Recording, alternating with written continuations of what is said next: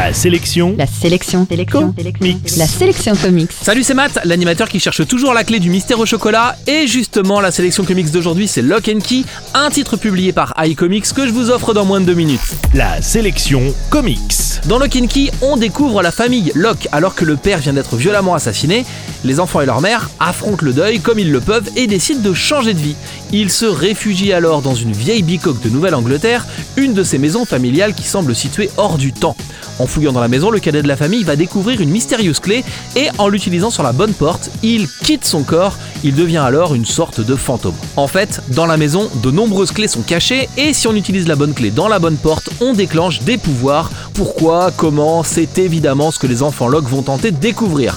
Lock Key est un véritable phénomène, une série captivante malgré quelques défauts. Il y a par exemple quelques facilités dans l'histoire qui m'ont un peu agacé.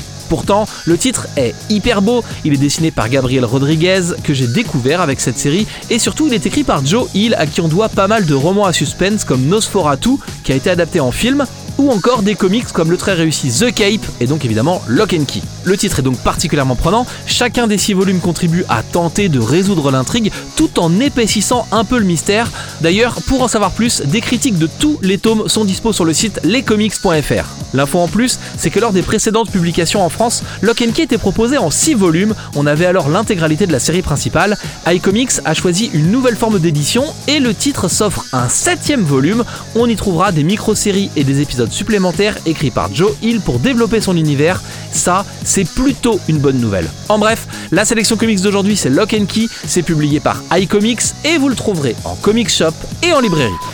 La sélection comics. Pour jouer et gagner le livre du jour, rendez-vous sur la sélectioncomics.com.